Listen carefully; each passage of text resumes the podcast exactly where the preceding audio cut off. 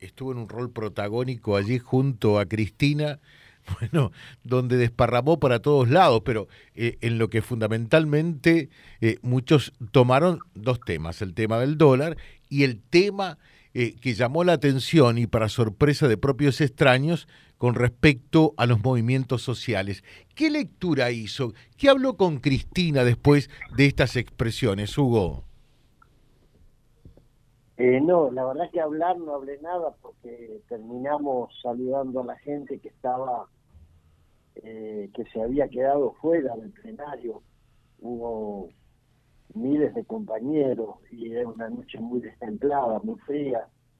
Salimos del acto y y en un contacto breve que tuvo Cristina con la gente, saludó, agradeció la presencia, eh, y de ahí ella partió rápidamente, este, así que no, no hablé nada con Cristina después del acto. La repercusión creo que fue este, muy grande, el plenario de la CTA eh, se hizo en un momento en el que eh, la presencia de Cristina eh, magnificó este, el alcance del debate político del plenario. Y como usted dice, dos temas. Uno, este, creo que Cristina hizo un, un discurso atípico para un plenario sindical, donde generalmente se va a agitar un poco, a recibir un aplauso fácil. Eh, creo que Cristina fue pedagógica, vino con una documentación muy importante para mostrar cómo en el mundo el déficit fiscal y mostró la lista de los países, este, en muchos países del mundo y países del primer mundo el déficit fiscal es mucho más grande que el nuestro, mostró cómo aparecían los primeros entre los evasores, contraviniendo toda esa leyenda que están en grandes medios de comunicación de que en Argentina hay mucha presión impositiva, en realidad hay mucha evasión. Vinculó la evasión con la fuga de capitales, mostró que somos campeones mundiales de la fuga de capitales y finalmente nos remató de una manera que fue muy pedagógica. Todo esto es lo que produce la inflación en Argentina. Lamentablemente esa es la realidad. Digo lamentablemente porque si fuera el factor inflacionario el salario, sería muy fácil resolverlo. Como está pasando ahora, el salario viene por debajo de la inflación, pero no es el salario. Son factores más difíciles de corregir. Creo que fue excelente.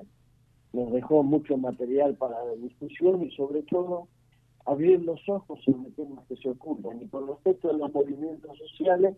Ese es el tema, con respecto a los... Porque más o menos eh, el discurso ya con, con relación a la inflación y, eh, y, el pegarle a, al ministro de Economía y por ende al presidente de la Nación ya es un deporte. Pero lo que llamó la atención es cómo se dirigió hacia los movimientos sociales que de alguna manera eh, surgen a partir del propio kirchnerismo, ¿no? ¿Por, ¿Por qué eso?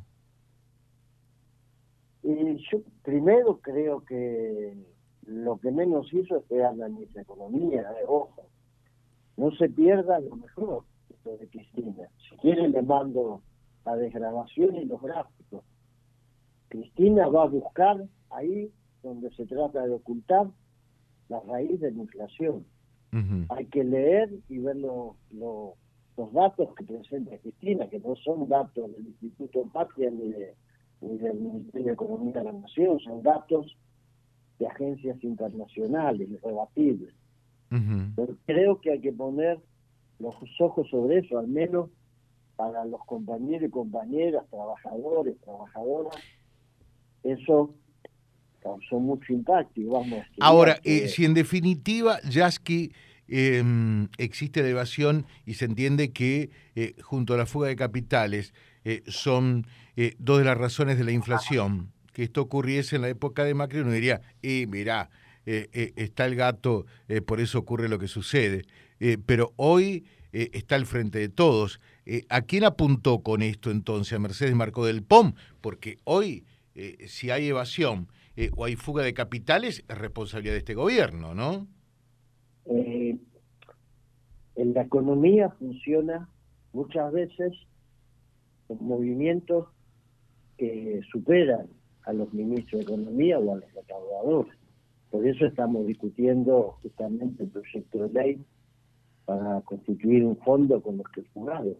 La fuga de capitales es un engranaje internacional, es como un cable de atención que pasa muy por arriba en la cabeza suya, de la mía y de la propio ministro de un gabinete. Es el poder fáctico, el poder real, el poder que mueve al mundo y que estabiliza el gobierno como lo intentan hacer con este, porque sostiene a otro, como lo intentaron hacer con el gobierno de Colombia. Si son gobiernos de derecha, autoritarios, ese poder auxilia. Sí, pero en Colombia perdieron también, ¿no? Lo, mismo, perdónenme, lo mismo eh, recordemos sucedió con Mauricio Macri. El préstamo desmesurado, inusitado que le dio el FMI a Mauricio Macri fue una decisión política contraviniendo incluso hasta los propios estatutos del FMI que no lo habilitaban a prestar semejante cantidad de dinero y un país donde se sabía que había fuga de capitales, porque la fuga de capitales es independiente de quién gobierna, es decir, es la lógica del poder concentrado. Ahora, eh, un gobierno, Jackie, no, no puede frenar la fuga de capitales, eh, es decir, eh, el, el, el, poder de estos tipos es tan grande que un gobierno no puede hacer nada al respecto. Es difícil, es difícil, hay que poner, hay que ponerles controles, algunas medidas se están tomando, por ejemplo, hoy hay que este, justificar cuál es el destino de los dólares que se piden para importar, porque a través de la importación, el pago de las empresas también se produce fuga de capitales. Es difícil, pero en un país, explicaba Cristina, muy monetarista, donde incluso el pequeño ahorrista busca ahorrar en dólares, eso también es una fuga de capitales hormiga que es prácticamente imposible. Y bueno, pero es entendible. Eso es lo que por allí me da la impresión que Cristina no entiende cuando habla de un régimen bimonetario, ¿no? Porque hasta el propio asalariado, si le sobran unos pesitos, eh, dice, y, y, compro dólar, con una inflación proyectada al 80%, hasta usted hace eso, ¿no? Yo creo que Cristina entiende más de lo que es lo que usted percibe. Creo que Cristina está planteando descarnadamente ese problema. ¿De qué manera generamos el funcionamiento de la economía que nos permita, ella lo dijo, bueno, crucemos los datos, crucemos los datos de los balances de las empresas, veamos los dólares que producen y después los dólares que declaran.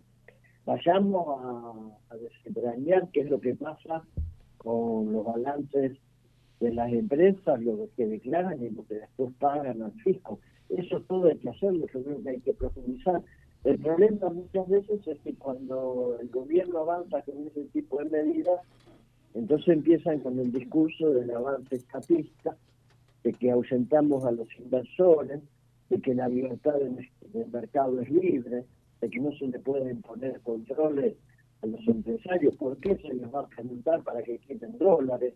Todo ese verso que escuchamos todos los días, de los que se rasgan las vestiduras, este, diciendo que vamos hacia hacia un esquema parecido al de Venezuela. Creo que lo, lo que fundamentalmente creo que eh, eh, lo que hay que generar y en esto creo que vamos a coincidir con usted son reglas claras y previsibilidad, ¿no?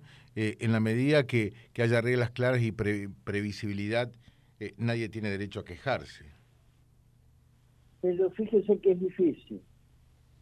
Había mucha gente que tenía la ilusión, creo que el propio ministro de Economía, de que la inestabilidad, las presiones que habían, las turbulencias económicas se explicaban porque no se sabía si firmábamos o no de acuerdo con el FMI.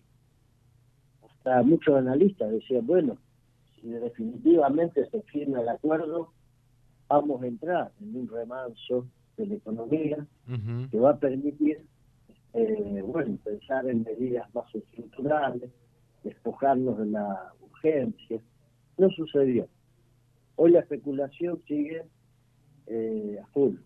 Y lamentablemente eh, hay que tomar nota de que, bueno, cuando gobierna un gobierno que para el poder fáctico no es amigable, o eso no lo es amigable, suceden este tipo de cosas. Con esto no justifico alguna inacción, no justifico que haya que tomar medidas más a fondo, al contrario.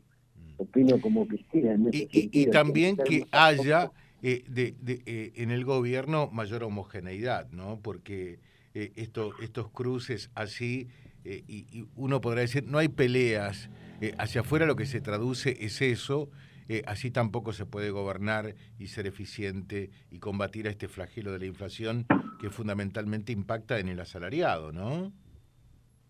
No, no comparto eso, no, comparto eso porque el camino para lograr esta homogeneidad sería hacer silencio sobre estos temas. Si todos nos calláramos la boca, dirían, miren qué unido que está el gobierno. Va todo bien. Y sin embargo, este, yo no creo que el aporte que tenga que hacer una central de trabajadores o alguien que forma parte del gobierno sea un silencio secuente cuando hay cosas que están mal hay que corregir los errores. Nosotros tenemos un mandato de nuestra gente y bueno, ellos nos deben. Claro, Jackie, pero eh, en realidad está bueno, que discutan y... Que usted, me, usted se recuerda lo que dijo al principio de la nota. Hice un alto en medio de una reunión, estoy apremiado con los tiempos, me encanta hablar con usted. Pero dígame un concepto final, con, dígame un concepto final, ¿cómo interpreta lo que quiso decir Cristina en relación a los movimientos sociales? Lo que siente y piensa la inmensa mayoría de la gente, que hay que transparentar el manejo de los recursos, que no puede haber gente que diga, bueno, que reconozca como lo reconoció públicamente un dirigente, que se le hace un descuento, hay que recibe un plan social. es distinto, uno, uno dice, bueno, un sindicato está bien, la gente es un descuento porque es voluntario. Uno se elige afiliarse o no afiliarse, libremente, porque su puesto de trabajo no depende de quienes conducen el sindicato. ¿Me afilio o no me afilio? De hecho, la afiliación eh, varía según sea el sindicato o la actividad. O a veces en el Estado hay muchos sindicatos. Se elige libre y conscientemente. Y si se elige no afiliarse, es una decisión que se respeta. Eh, no pasa lo mismo con los planes sociales. Simplemente eso, hay que transparentar eso. Creo que ahí apuntó con el tema de la tercerización. Y es lo que piensa el 90% de los ciudadanos de este país, por otra parte. Le dejo un saludo, eh, somos respetuosos de su tiempo y por supuesto nos gusta escuchar todas las opiniones. Agradecemos siempre su deferencia de atendernos. Yasky, muchas gracias, muy atento. ¿eh? Hasta luego, buen día. Gracias. El diputado nacional eh, del Frente de Todos, eh, Hugo Yasky, charlando con nosotros. No nos reten. Lo que nos gusta siempre en Vía Libre, afanosamente, es escuchar todas las voces, todas por igual. Entrevista que naturalmente van a tener también en el transcurso del día eh, a partir de nuestra página, a partir de nuestro diario digital Vía Libre ar, donde nos pueden seguir y también en nuestras redes en Face e Instagram como Vía Libre Reconquista www.vialibre.ar, nuestra página en la web, en Face, Instagram y YouTube. Vía Libre Reconquista. Vía Libre. Más y mejor comunicados.